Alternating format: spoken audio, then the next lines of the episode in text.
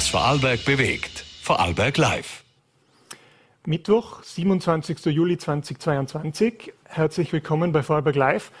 Heute darf ich bei uns im Studio drei Gäste begrüßen. Zum einen Maria Simmer, die ist, sie ist die Kulturamtsleiterin der Stadt Feldkirch. Im Jänner dieses Jahres ist sie hier bei Vorarlberg Live bereits im Studio gewesen und hat darüber gesprochen, dass sie, dass sie Feldkirchs Kultur in der Umbauphase sieht. Wie weit dieser Umbau nun fortgeschritten ist, ist Thema des heutigen Gesprächs mit ihr. Außerdem freue ich mich auf Dr. Martin Chan. Er ist Augenarzt in Bludenz und Obmann der Fachgruppe Augenheilkunde und Optometrie in der Vorarlberger Ärztekammer. Er ist heute zum Thema Mangel an Augenärzten in Vorarlberg via Zoom virtuell zu mir ins Studio geschalten. Beginnen darf ich aber mit Herbert Fechtig, Obmann des Vorarlberger Grenzgängerverbandes. Er wird mit mir darüber sprechen, wie sich das Arbeitsleben für die Vorarlberger Grenzgänger mit Homeoffice, Corona-Problematik und Euroschwäche derzeit gestaltet. Ähm, Herr Fechtig, herzlich willkommen bei uns im Studio. Vielen Dank für Ihre Zeit, vielen Dank, dass Sie da sind. Ein herzliches Grüß Gott und danke für die Einladung. Bitte gerne. Ähm, ja, Grenzgänger. Es gibt sehr, sehr viele in Vorarlberg, traditionell, bedingt durch die Nähe zur Schweiz, zu Liechtenstein, zu Deutschland.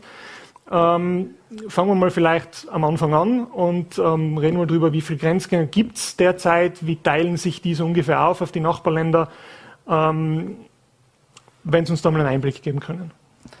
In Vorarlberg gibt es zurzeit äh, ca. 17.000 Grenzgänger. Davon teilt sich 8.500 circa Liechtenstein mhm. und Schweiz, auch 8.500 und etwa 900 noch nach Deutschland. Mhm. Und das sind doch immerhin circa 10 Prozent der unselbstständigen Erwerbstätigen in Vorarlberg. Ja. Hat sich diese Zahl mit Corona verändert, positiv oder negativ? Wir verfolgen die Zahlen sehr genau. Wir können das im Statistischen Amt äh, jederzeit abfragen.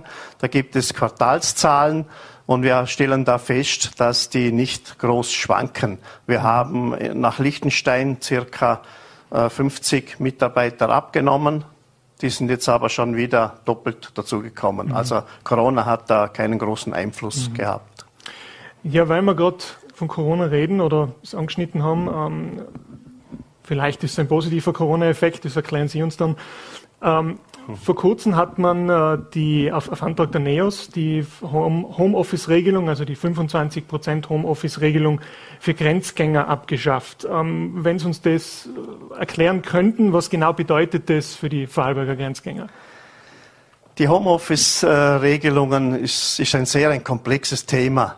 Äh, das, was der Antrag, der hier gestellt wurde, betrifft nur das, das sozialrechtliche Teil mhm. und das nur nach Schweiz. Äh, dass die 25% Homeoffice-Regelung ausgesetzt ist bis Ende Jahr. Das heißt, äh, die Versicherungspflicht für den Grenzgänger wandert nicht herüber zur, zur ÖGKK. Mhm. Äh, es gibt hier natürlich viel weitreichendere Themen wie das Steuerliche. Und mhm. vor allem der Unterschied zwischen äh, Schweiz, Liechtenstein und Deutschland, das sind ja, das mhm. eine ist ein EU-Land und das andere sind EWR-Länder. Und äh, hier ja doch, sind doch eklatante Unterschiede, was steuerlich und sozialrechtlich äh, betrifft. Mhm. Und zudem kommt ja auch noch dazu, dass eine Betriebsstättensteuer noch fällig würde, wenn zum Beispiel eine ausländische Firma äh, hier Grenzgänger im Homeoffice äh, beschäftigt. Mhm. Also mit dem alleine ist es jetzt also. Also Sie, Sie orten äh, einiges an Aufholbedarf oder, oder Zusammenarbeit der verschiedenen Ministerien, der verschiedenen zuständigen Stellen?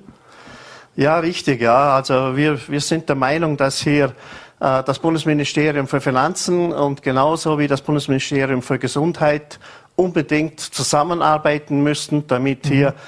Quasi ein, ein, ein Gleichgang hergestellt wird. Ja. Und äh, ja, vielleicht ist, es, vielleicht ist es naiv zu glauben, aber man könnte das Ganze alles viel einfacher gestalten, oder?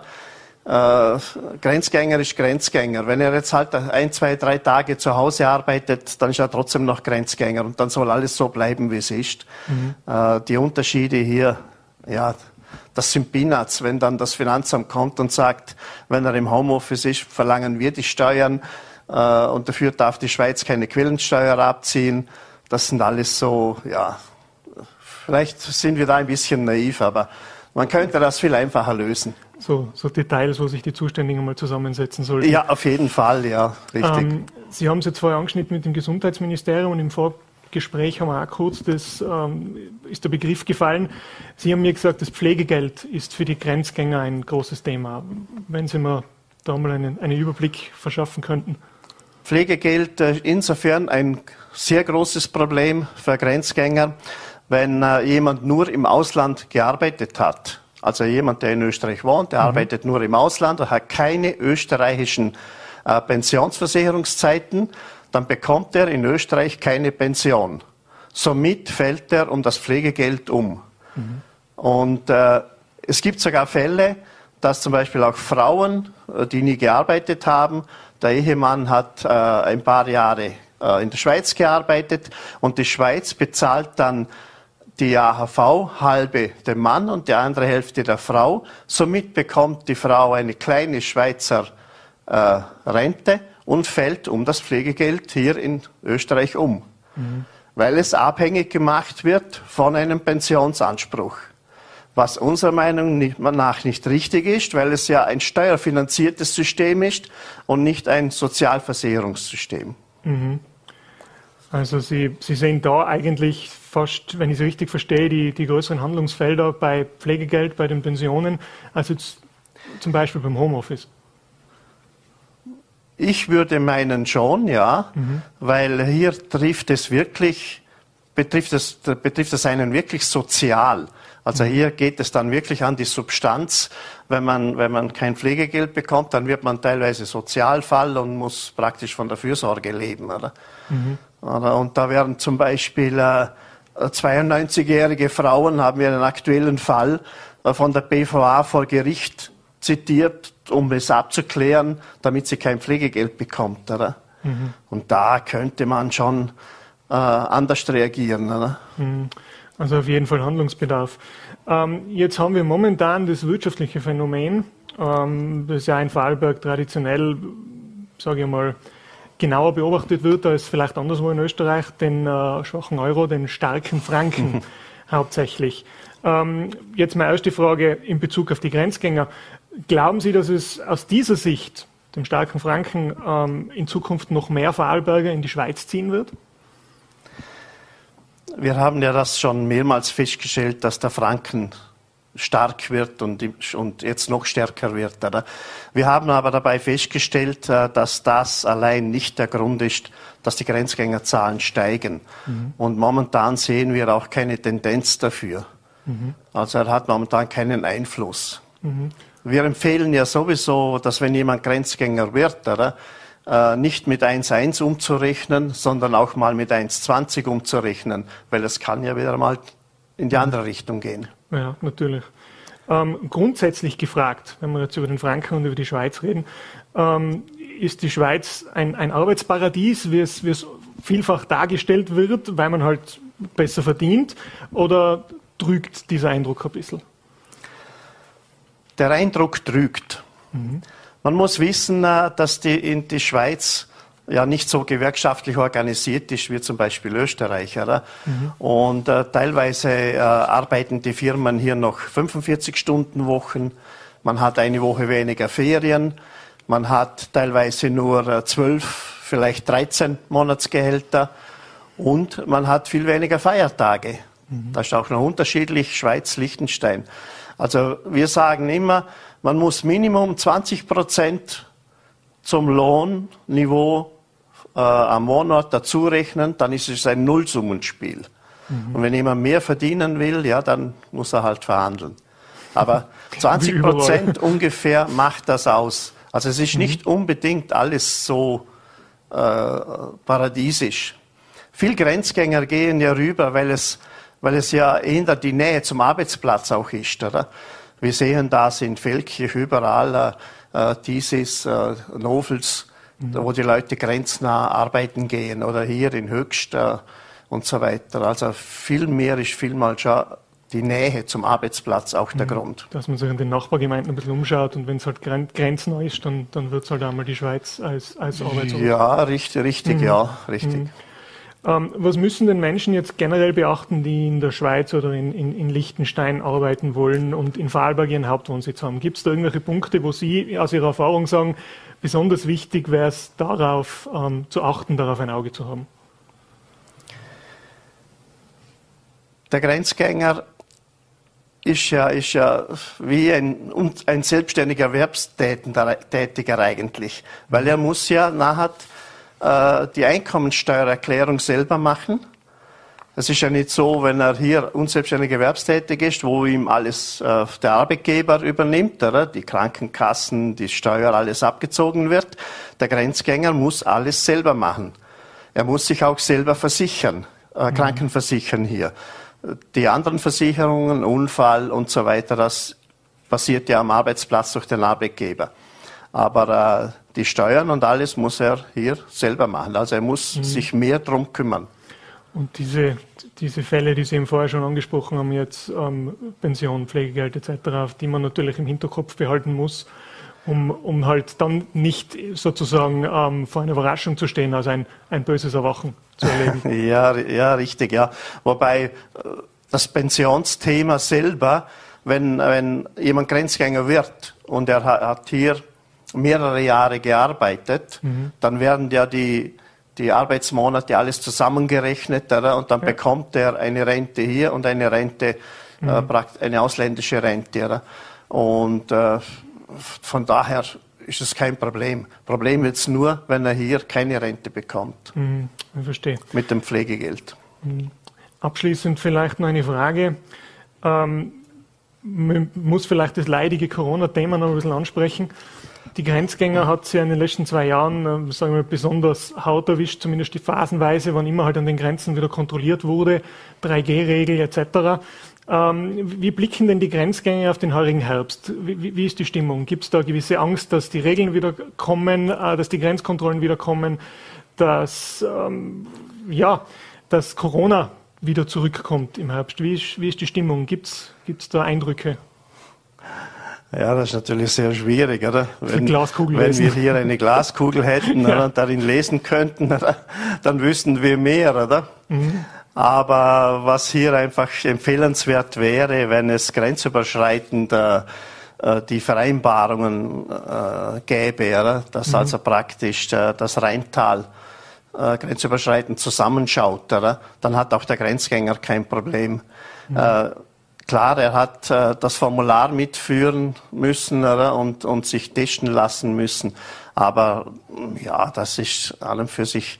Es gibt Grenzgänger, die haben sich sehr mokiert darüber, aber der Großteil hat das einfach so hingenommen, weil, weil er ist es ja gewohnt. Oder? Wir müssen eine Meldekarte mitführen, wir müssen einen Grenzgängerausweis mitführen und können ja jederzeit sowieso kontrolliert werden an der Grenze. Mhm. Also von daher äh, haben viele das sehr äh, eigentlich gelassen äh, gesehen. Und die Angst, glaube ich, ist fast unbegründet, weil ich glaube nicht, dass es nochmals so wird, wie es war. Wenn man sieht, was jetzt mit mhm. den Quarantäneregeln, mit den Quarantänebestimmungen passiert, dass die quasi abgeschafft werden ja. und, und der, der, dass die Corona-Krankheit nahe als Krankenstand gehandelt wird, oder, dann mhm. glaube ich nicht mehr, dass es äh, so zum Problem führen wird. Ja, dann lassen wir das im Sinne der Grenzgänger an dieser Stelle ja. so stehen ähm, und, und hoffen das Beste für den Herbst. Ähm, Herr Feltig, vielen Dank für Ihren Besuch im Studio, für Ihre Zeit, dass Sie uns ein bisschen einen Einblick gegeben haben und ähm, schönen Abend noch. Dankeschön. Recht herzlichen Dank für die Einladung. Schönen Abend noch. Danke. Ade. Ja, jetzt darf ich zu meinem zweiten Gast kommen, Dr. Martin Schan, Augenarzt in Bludenz. Ich habe ihn per Zoom im Studio zugeschaltet. Uh, Dr. Can, vielen Dank für Ihre Zeit. Herzlich willkommen bei Vorarlberg Live.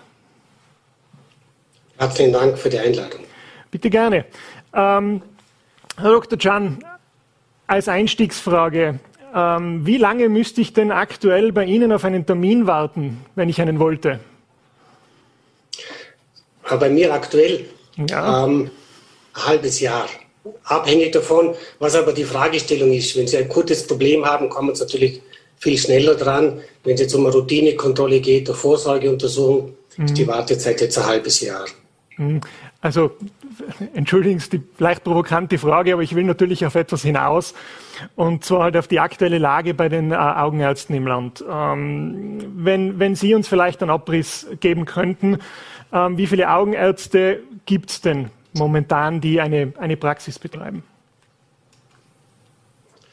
Also die Situation ist schwierig. Ich bin ja recht froh, dass Sie mich zu dem Gespräch eingeladen haben. Vielen Dank. Ähm, es, es, sind leider einige Stellen unbesetzt, einige Kassenstellen in Vorarlberg. Und das macht für uns die Situation, für uns Augenärzte sehr schwer. Ähm, unsere Assistentinnen sind sehr unter Druck und müssen natürlich mit viel ähm, un, un, unliebsamen Dingen äh, fertig werden, weil Patienten abgewiesen werden müssen. Am schlimmsten ist natürlich für die Patienten selber, die bei mehreren Augenärzten anrufen müssen und dort abgewiesen werden. Das, ist, das sehen wir schon und ist sehr schwierig. Ähm, die Situation ist so, dass bis vor wenigen Jahren eigentlich alle Kassenstellen in Vorarlberg besetzt waren. Es gibt 22 Kassenstellen, bis 2019 waren alle besetzt. Ähm, 2019 war es leider so, dass zeitgleich sieben Kollegen in Pension gegangen sind. Zusätzlich hat ein Kollege das Land Richtung Schweiz verlassen und ein Kollege hat den Kassenvertrag zurückgelegt und ist nach Wien gezogen, sodass auf einen Schlag neun Stellen frei waren. Bei 22 Stellen ist das eine enorme Anzahl und das hat uns sehr, sehr belastet. In der Zwischenzeit hat sich das aber doch wieder wesentlich gebessert. Also man hat gerade im Regen, hat man die Stellen nachbesetzen können. Äh, Lingenau wird heuer oder jetzt im Sommer Gerade jetzt wird Lingenau nachbesetzt, die Stelle wird jetzt eröffnet. Äh, auch Dornbirn hat momentan noch eine Stelle frei. Der Kollege, wo vor zwei Jahren nach Wien gezogen ist und die Kassenstelle verlassen hat, kehrt wieder zurück nach Vorarlberg und übernimmt seine Kassenstelle wieder. Mhm. Ähm, auch, auch in Bludenz ist jetzt seit Jahren eine Kassenstelle frei, aber diese können wir mit Jahreswechsel auch wieder nachbesetzen, sodass sich die Situation wesentlich bessert jetzt. Mhm. Also dann doch relativ kurzfristig, also in einem absehbaren Zeitraum. Ähm, wie, aber wie schaut es denn jetzt aktuell aus? Wie ist denn, wie ist denn Ihre, Ihre tägliche Arbeitssituation? Ähm, wie viele Patienten haben Sie pro Tag? Äh, sind Sie ganz einfach gefragt ähm, äh, überlastet momentan oder auch Ihre Kollegen im Land? Ist, ist zu viel los? Zu viel los. Also es ist nach wie vor ein enormer Druck, weil einige Kassenstellen nicht besetzt sind. Und für die Patienten ist das natürlich furchtbar, weil das sind Patienten, die ja bis jetzt betreut waren bei einem Arzt, der jetzt in Pension gegangen ist und plötzlich jetzt keine Versorgung mehr haben. Äh, das ist natürlich untragbar für die Patienten. Und insofern ist natürlich der Druck für uns schon, schon ziemlich groß und vor allem auch für die Assistentinnen, weil die Absagen und die Verhandlungen mit dem Termin, das müssen die Assistentinnen für uns machen. Die müssten da schon einiges mitmachen, leider. Das tut mir sehr leid, ja, für die Patienten, aber auch für die Mitarbeiter von allen mhm. natürlich. Ähm, Sie haben vorher diese Pensionierungswelle als, als Grund für den akuten Mangel angesprochen. Ähm, sowas steht aber in den nächsten Jahren nicht an, oder? Dass wieder viele Kollegen in Pension gehen müssen? die sind jetzt schon meist in Pension, wenn die mal tragen. Also in den nächsten Jahren ist es ruhiger, ja. Aber es ist leider so, dass halt die Augenärzte nicht so schnell nachwachsen. Die Ausbildungszeit ist ja sechs Jahre. Es mhm. gibt in, in Feldkirch ja ähm, gibt's sieben Ausbildungsstellen. Da werden also fortwährend Augenärzte fertig, aber es braucht doch seine Zeit. Ähm, aufgrund dieser schwierigen Versorgungssituation und der begrenzten Ausbildungsstellen hat man ja durchaus äh, mit dem Land und mit der ÖGK Verhandlungen geführt und man hat es jetzt äh, machen können, dass man eine zusätzliche Ausbildungsstelle geschafft hat im niedergelassenen Bereich. Das ist ein Kollege dort, eine Kollegin, den Teil der Ausbildung bei uns im niedergelassenen Bereich absolvieren können, sodass also da nochmal zusätzliche Kapazitäten geschaffen werden. Mhm. Ist es ähm, der Kollege, der bei Ihnen in der, in der Praxis arbeitet? also in, in meiner Vorbereitung habe ich gesehen, Sie haben einen, einen Arzt in Ausbildung bei Ihnen. Ähm, wenn ich da richtig liege, äh, erzählen Sie mal, wie aus Ihrer persönlichen Erfahrung, wie funktioniert das mit der, mit der Lehrpraxis? Ähm, äh, versprechen Sie sich da ähm, ähm anhaltenden Erfolg in, diesem, in dieser Ausbildungsthematik? Ja, das ist wirklich eine ganz tolle Sache. Es ist eine Kooperation mit der, mit der Augenabteilung im Landeskrankenhaus Feldkirch. Ähm, die Kollegen sind äh, am Ende der Ausbildung, also die letzten Monate, das letzte Jahr, können sie bei uns im niedergelassenen Bereich sein. Also sind von der Ausbildung her schon weit fortgeschritten. Ähm, das ist gedacht einerseits für Kollegen natürlich wirklich für den niedergelassenen Bereich interessieren. Ganz konkret ist momentan bei uns äh, der Dr. Matt äh, das letzte Jahr in der Ausbildung. Ähm, er wird nächstes Jahr im März wird er fertig werden. Ähm, er ist wohnhaft im Regens und wird im Unterland dann eine Kassenstelle mitführen. Also ein, ein, ein zukunftsträchtiges Modell. Ähm, Absolut. Ich, ich bin aber auch in meiner Vorbereitung auf ein, auf ein Phänomen gestoßen. Ähm, sollte das nicht stimmen, bitte korrigieren Sie mich. Aber ähm, ich glaube, der Ärztekammerpräsident Burkhard Waller hat das so den Kollegen von der VN, glaube ich, in einem Interview geschildert. Ähm, in den Spitälern des Landes gibt es ähm, quer über alle Fachrichtungen ähm, mehr Bewerber als es Stellen gibt. Das ist Punkt eins. Das ist ja, wäre ja gut. Allerdings gibt es da ein besonderes Phänomen, ähm, bei der Augenheilkunde nämlich. Dort sind zwar laut äh, Dr. Waller alle Ausbildungsplätze besetzt, allerdings springen viele dieser Ärzte in der Ausbildung dann ab und wechseln das Fachgebiet, wenn ich das richtig verstanden habe. Da wäre jetzt die erste Frage, ähm, warum ist das so in, in, ausgerechnet in Ihrem Fachgebiet?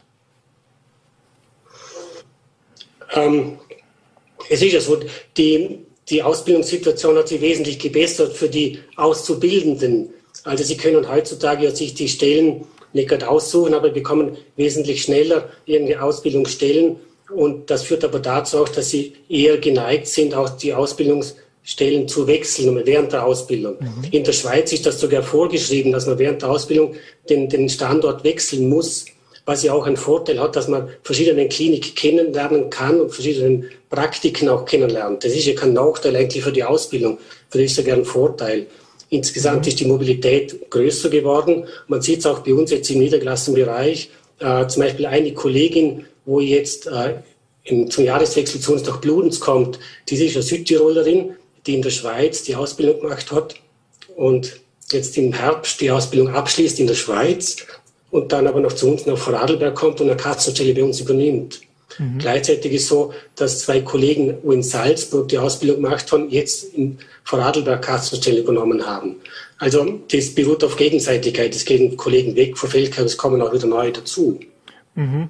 Also Sie nehmen jetzt so ein bisschen eine, eine Frage von mir wahrscheinlich vorweg. Ähm, ich, ich wollte eigentlich die Frage stellen, ähm, ob es unattraktiv ist für Augenärzte in Vorarlberg zu arbeiten.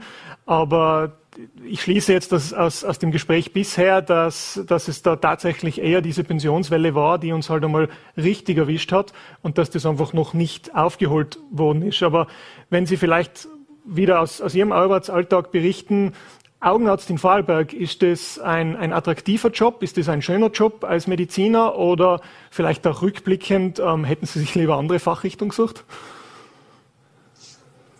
Nein, nein, also ganz im Ernst, Augenheilkunde ist das Beste. also, wenn ich nochmal die, die Wahl hätte, würde ich auf jeden Fall wieder Augenarzt werden. Das mhm. ist eine, eine wunderschöne Tätigkeit. Also es ist, es ist wichtig, man kann vielen helfen. Ich glaube, es gibt kein Fach, wo man so viele positive Sachen bewirken kann mit der Augenheilkunde. Mhm. Es ist ganz positiv besetzt. Ähm, auch im Zusammenhang äh, jetzt meine Frage ähm, mit, mit Kassenarztverträgen. Sie sind ein Kassenarzt, wenn ich das ja. richtig im Kopf habe. Momentan wird es ja auch in der Landespolitik heiß diskutiert. Kassenarztstellen, äh, Kassenarztverträge. Die Politik scheint sich einig zu sein, ähm, dass die Verträge nachgebessert werden müssen für die Kassenärzte ganz, ganz generell. Ähm, was sagen Sie da dazu, Kassenarzt in Vorarlberg? Also ich, ich war immer Kassenarzt und möchte immer Kassenarzt sein.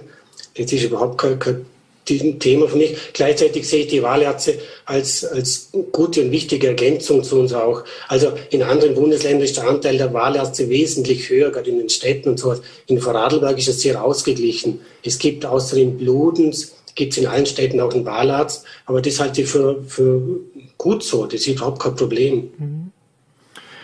Ähm die Qualität der Versorgung, ähm, sagen wir mal jetzt, jetzt akut, es fehlen akut einige Kollegen im Land.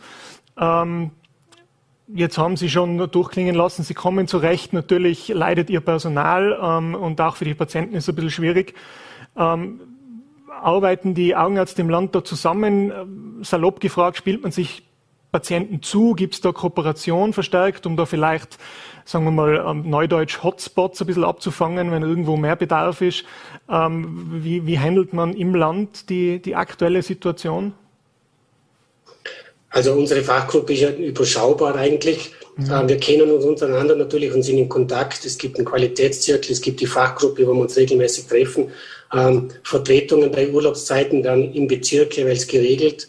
Ähm, und es gibt ja grundsätzlich eine Versorgungspyramide in Vorarlberg, was jetzt sehr sinnvoll ist. Also die Basisversorgung machen ja die Hausärzte. Und, und die Hausärzte entscheiden dann grundsätzlicherweise, ob äh, eine, eine fachärztliche Stellungnahme notwendig und sinnvoll ist, nicht nur in Augenheilkunde, in allen anderen Fachrichtungen genauso und stellen Zuweisungen und Überweisungen aus. Ähm, ähm, zusätzlich gibt es System, Notfallsystem, also wenn jetzt irgendwelche akute Sachen zum Anschauen sind, die am gleichen Tag angeschaut. Da gibt es auch kurze Wege zwischen den praktischen Zuweisern und unseren Fachärzten. Und es gibt also ein Dringlichkeitssystem auch, wo man vor einigen Jahren gemeinsam jetzt mit der Ärztekammer, mit der ÖGK eingerichtet hat, wo die Zuweiser, die praktischen Ärzte direkt bei uns Augenärzte mehrere Termine dann auch direkt buchen können.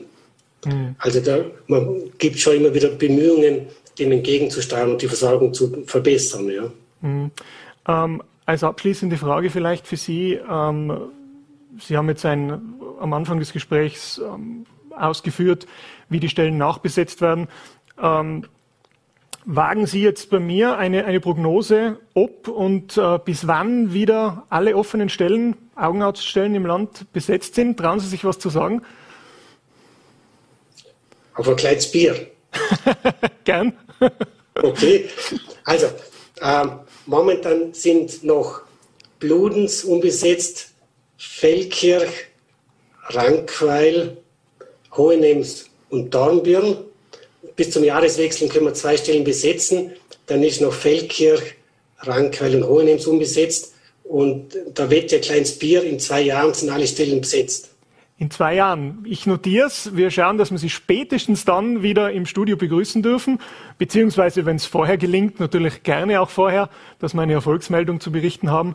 Ähm, an dieser Stelle darf ich mich bei Ihnen bedanken, Herr Dr. Can, für Ihre Zeit, dass Sie da waren, dass Sie uns die Situation geschildert haben. Und äh, ich wünsche Ihnen noch einen schönen Abend. Vielen Dank. Ja, vielen, vielen Dank. Wieder. Ja, ich darf, last but not least, zu meinem dritten Gast kommen. Und zwar Maria Simmer, die Kulturamtsleiterin der Stadt Feldkirch. Sie war bereits im äh, Jänner bei meinem Kollegen Pascal Pletsch in der Sendung zu Gast und hat damals über eine Umbauphase in Feldkirchs Kultur gesprochen. Da schließe ich jetzt gleich an. Frau Simmer, herzlich willkommen. Danke für Ihre Zeit. Schön, dass Sie da sind. Ähm, wie weit ist denn der Umbau schon fortgeschritten? Ja, danke vielmals, dass ich wieder hier sein darf. Es ist nur ein halbes Jahr her, dass ich hier war. Und es fühlt sich an, also es ist so viel passiert, ich weiß gar nicht, wie ich anfangen soll. Also ähm, Umbauphase ist vielleicht, ja, vielleicht ein großes Wort, ist was, was ähm, die, die Kulturabteilung an sich hat sich ja in, in, gewisser Hinsicht ein bisschen verändert. Die Kultur in Feldkirch, die baut sich selber. Also die, wenn man sie nur machen lässt und ähm, nicht so viel reinfuscht, dann machen die das alle ganz wunderbar. Und äh, wir versuchen dann natürlich als Stadt ein, ein, ein, richtig guter Partner für die Kulturschaffenden vor Ort zu sein. Was die Kulturabteilung anbelangt, ähm, hier war, ist das große Thema, mit dem wir uns jetzt auch ganz intensiv beschäftigt haben, ähm, das Palais Liechtenstein und die Weiterentwicklung von diesem Projekt. Da ist jetzt auch ganz schön, dass wir da jetzt wirklich starten. Wir haben eine neue Mitarbeiterin eingestellt, die Gamse Terzioglu. Wir sind wir irrsinnig äh, froh darüber, dass wir da noch Unterstützung bekommen und hier jetzt starten können. Im Projekt geht es eigentlich darum, dass die Stadt sich überlegt hat, wir wollen so eine Art Forschungslabor sein. Wir wollen uns überlegen, ähm, wie mit Jahres- oder mit, mit dringlichen Themen umzugehen, die, die, die gesellschaftlich relevant sind. Und die wären dann, wie gesagt, sichtbar im Palais Liechtenstein, aber auch im Stadtraum. Und das wiederum betrifft mich und deswegen äh, diese kleine Umbauphase, weil die Kulturabteilung hier teilweise ähm, Mitveranstalter wird. Die Stadtbibliothek, die im Palais Liechtenstein ist, der Dr. Hans Gruber, der wird hier auch ganz stark äh, weiterarbeiten an diesen Jahresthemen Wir starten nächstes Jahr, beziehungsweise wir starten dieses Jahr schon, aber auch nächstes Jahr ähm, schauen wir uns das große Thema der Care-Arbeit an, der Pflege, der Sorge, der Umsorgung. Ähm, hier natürlich ganz schön, dass wir auch mit unseren Kulturschaffenden vor Ort zusammenarbeiten wollen. Also wenn ich zum Beispiel dieses Thema dem Klaus Christer von der Musik in der Pforte gebe, der, der fängt dann gleich an philosophieren, dass, dass es ja auch ums Leben pflegen geht und da sind wir dann immer ganz schnell bei der Kunst und bei der Kultur. Also auf das Projekt freue ich mich sehr. Wir starten jetzt, können endlich starten und sind schon gespannt, was, was dann kommt. Sehr spannend auf jeden Fall, ja. wie es so klingt. Ähm, zum Thema jetzt und aktuell ähm, muss ich aber gleich die Frage stellen, äh, es gibt am äh, Freitag im Rahmen der Poolbar ein Vernetzungstreffen von Künstlern, wenn ich das, das richtig äh, im Kopf habe. Ähm, Frage an Sie, ähm, was wird da besprochen, wie wird das ablaufen, ähm, worum es? was versprechen Sie sich davon? Also einerseits herrlich, dass die Poolbar wieder stattfindet, dass das Festival wieder stattfindet. Ähm, dieses wirklich großartige Festival in der Stadt, äh, auf dem Reichenfeld, diese Kulisse. Ähm, dieses Treffen ist entstanden ähm, aus verschiedenen Gründen. Einerseits ähm, aufgrund des Wunsches von Kulturschaffenden selbst zu treffen, sich auszutauschen, zu vernetzen. Ähm, wir haben natürlich eine neue Stadträtin, die Natascha Sursos, die wir dort vorstellen, auch Kulturschaffenden. Ich freue mich auch, immer wieder neue, neue Leute kennenzulernen. Ich habe zwar versucht, so viele wie möglich jetzt zu treffen in den letzten Monaten. Das ist natürlich auch wieder Gelegenheit, ins Gespräch zu kommen. Und was ich mir doch erhoffe, weil wir uns schon treffen, dass wir uns auch ein bisschen ähm, zusammensetzen, die Köpfe zusammenstecken und nachdenken. Die Gelegenheit muss ich natürlich nutzen, wenn wir zusammenkommen.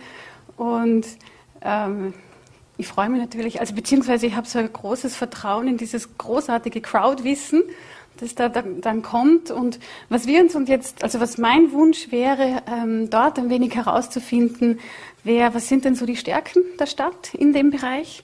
Mhm. Ähm, es häufig weist man einen ja auf die Schwächen hin. Und, aber mir würden auch mal die Stärken interessieren, ganz stark von Ihrer Sicht, dass wir auch die wieder weiter stärken können. Und an den Schwächen natürlich arbeiten. Selbstverständlich. Ja, also, natürlich die Aufgabe. Teil des Jobs, wenn Sie mhm. am Anfang des Gesprächs schon gesagt haben, es, es baut sich von selbst. Irgendwas zum Arbeiten muss man ja dann auch noch haben, oder? Ja, ich meine, der Wunsch oder der, der, der Idealsituation äh, wäre es wahrscheinlich, wenn es meinen Job dann irgendwann gar nicht mehr braucht. das, das, sagen auch nicht viele von sich da hier im Studio, glaube ich. Ähm, Sie haben es kurz angesprochen jetzt in, äh, beim, in, Ihrem Statement, äh, die neue Kulturstadträtin Natascha Sosos. Sie war vor ungefähr drei Wochen, Anfang Juli, ähm, bei uns und hat eben ähm, auch über, natürlich über Ihren neuen Job. Wie kommt sie dazu, über die Kulturszene in Feldkirch ein bisschen gesprochen. Ähm, wie war das erste Treffen mit ihr? Wie, wie gestaltet sich bis jetzt die Zusammenarbeit? Wie ist Ihr Eindruck? Ja, ganz wunderbar. Also ich freue mich, ich freue mich irrsinnig, ähm, dass die Natascha Sursos diese, diese Aufgabe übernommen hat. Ähm, mir tut es natürlich gleichzeitig auch leid, dass die Laura Fetz das nicht mehr macht. Aber die, ich freue mich jetzt wirklich auf, auf unseren, unsere vielen, also zwei, zweimal haben wir uns mittlerweile schon getroffen. Ähm, und ich komme eigentlich aus dem Reden gar nicht raus, weil es so viel zu erzählen gibt und so viel. Und ähm, na, ich freue mich wirklich, dass wir jetzt auch äh, mit ihr diese, diese am Freitag die Kulturschaffenden treffen mhm. und uns da austauschen können. Und sie kommt natürlich aus der Kommunikationsbranche, was ein irrsinnig interessanter und wichtiger Input ist, immer für uns Kulturschaffenden. Und deswegen ähm, bin ich da richtig begeistert. Schön. Äh, Gibt es schon sowas wie eine, eine Strategie, was Verbindliches? Hat man sich schon was überlegt? Gibt es schon Projekte, wo man sagt, wow, da stürzen wir uns jetzt gleich drauf? Naja, ich glaube, für Strategien braucht es immer den richtigen Zeitpunkt und ich bin jetzt noch nicht so lang dabei. Mhm. Ich, ich denke natürlich andauernd über irgendwelche Dinge nach, aber ähm, ich glaube, am Ende, am Ende wäre es schön, wenn, wenn Feldkirch äh, äh, Stadt ist, die gute Arbeitsbedingungen für Kulturschaffende hat, mhm. die ähm, also wo man, die, die, große Frage ist immer, wo kann man arbeiten, wie kann man arbeiten, wie sieht die Situation, gibt es Proberäume und solche Dinge, ähm, das sind, das sind spannende Themen. Das werden wir uns sicher mhm. ähm, immer wieder genau anschauen und auch den Input eben von den Kulturschaffenden einholen.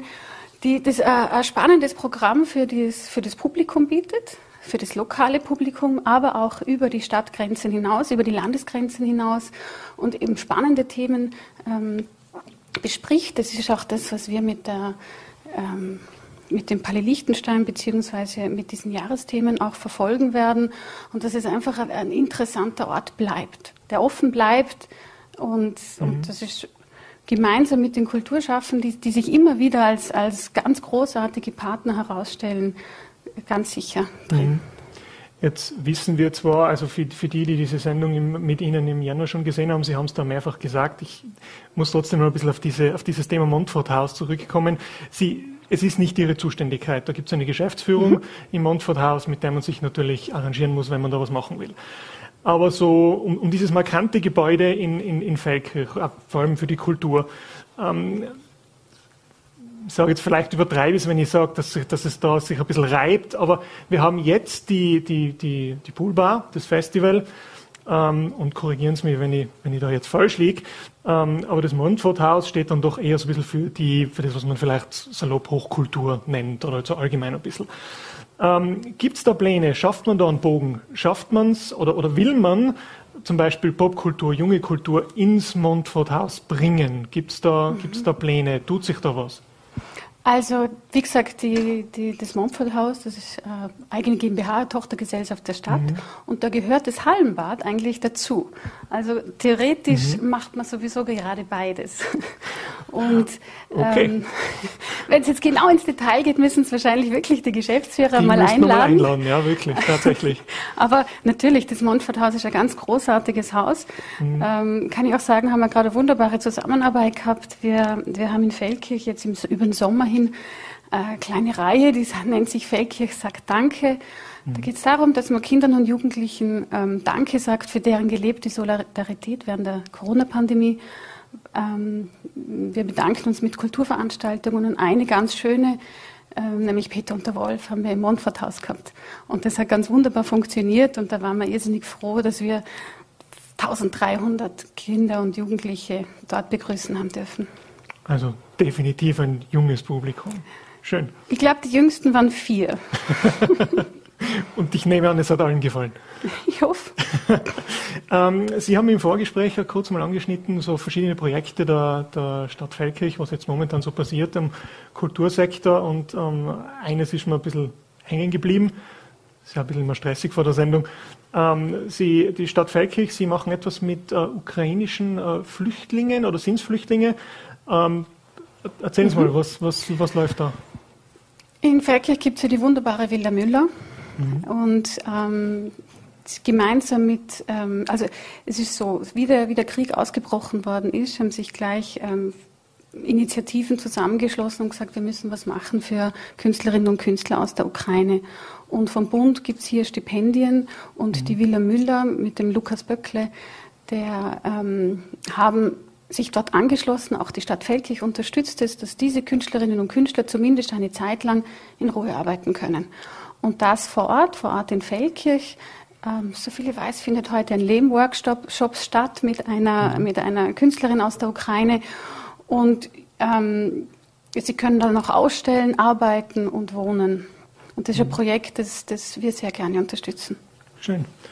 Ähm, vielleicht kurz nochmal auf das, auf das Wirtschaftliche umgeschwenkt. Ähm, die Stadt Feldkirch stellt ja für 2023 wieder Fördermittel für Kunst und Kultur zur Verfügung. Äh, Anträge sind möglich bis äh, 12. August. Soweit ich gelesen habe, ähm, dass wir da vielleicht, können Sie uns da so einen Abriss geben, wie viel Geld geht es? Da gibt es viele Anfragen, brauchen jetzt viele Künstler wieder Förderungen, ein bisschen vielleicht mit Hinblick auf Corona. Ähm, wird es wieder mehr, wird es weniger, weil über Corona so viel weggefallen ist? Oder wie, wie schaut es mit der Kulturförderung auf mhm. finanzieller Seite der Stadt Feldkirch aus? Also die äh, das läuft eigentlich jetzt ganz normal ab. Mhm. Man kann sich, Entschuldigung, was. Man kann sich jetzt bewerben, ähm, beziehungsweise die Ansuchen schicken. Das ist ein ganz mhm. normaler Vorgang. Das wird dann gesammelt und kommt dann in die Budgets.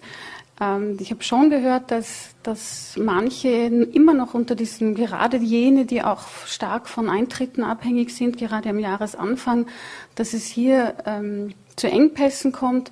Also wir werden uns das einfach von Fall zu Fall ganz genau anschauen, was die Gründe sind und so. Aber das läuft seinen ganz normalen Weg. Gut, wunderbar. Ähm, ja, dann habe ich eigentlich nur mehr eine letzte Frage und nehme wieder Bezug auf die Sendung vom Jänner. Und zwar haben Sie damals angesprochen auf Ihren oder Ihr Verein, äh, der Verein, den Sie mitgegründet haben, Lockhart, Verein zur Investition in äh, Kunst und Kultur ein Projekt angesprochen, zu dem Sie am damaligen Zeitpunkt, also Jänner, nicht verraten wollten, um was es geht. Also Sie wollten keine Details preisgeben. Es hieß, ja, wir haben das besprochen, wir haben etwas im Köcher, hier passiert etwas, dann spätestens in den Sommer hinein. Ähm, aber Details gab es keine. Jetzt kommt natürlich die Frage, wenn wir Sie heute wieder da haben, was war denn das, was Sie mit Ihrem Verein da auf die Beine gestellt haben. Sie haben es nicht vergessen. Ne? Nein. ich hätte wahnsinnig mal gerne über die ähm, Musikhochschule gesprochen, aber ich sprich auch wahnsinnig gern. Ich. Ich, ich, ich erzähle Ihnen wahnsinnig gerne von dem Projekt natürlich.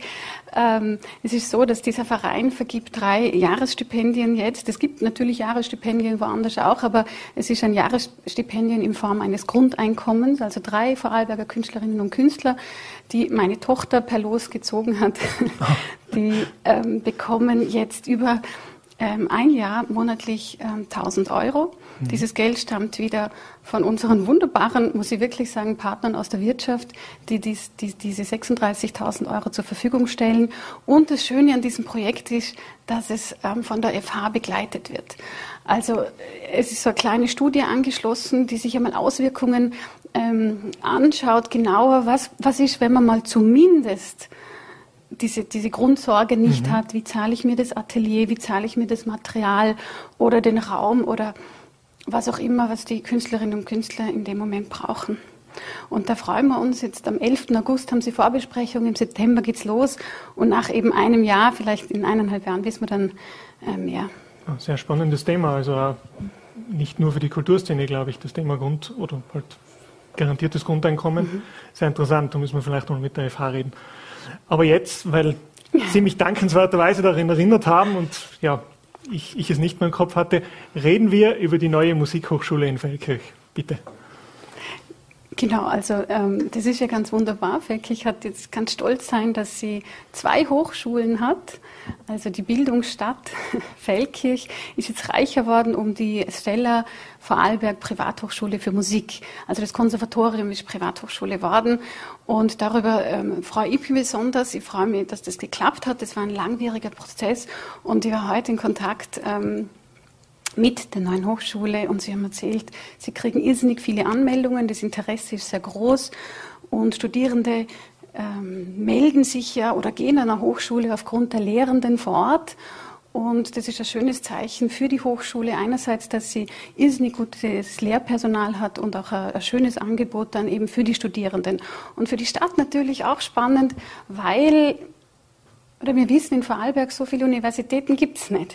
Und so viele Menschen, die studieren, gibt es dann nicht vor Ort. Und deswegen ist es irrsinnig schön, auch für eine Stadt, dass solche Menschen jetzt stärker auch wiederkommen oder kommen.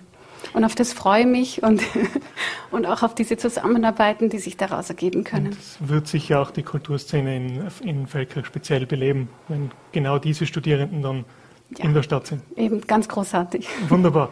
Äh, Maria Simmer, Kulturamtsleiterin der Stadt Feldkirch, vielen Dank für Ihren Besuch. Vielleicht oder ich hoffe, wir dürfen Sie wieder mal im Studio begrüßen, wenn es was gern. gibt zu einem aktuellen Anlass. Äh, hat mich sehr gefreut und einen schönen Abend noch. Danke. Danke vielmals. Ja, das war die heutige Ausgabe von Vorarlberg Live. Morgen wird Sie an dieser Stelle mein Kollege Joachim Mangard begrüßen. Wir würden uns freuen, wenn Sie wieder mit dabei sind bei Vorberg Live, 17 Uhr auf Ländle TV, VNRT und Voller.t. Ich darf mich an dieser Stelle verabschieden und äh, wünsche Ihnen im Namen des gesamten Teams noch einen schönen Abend.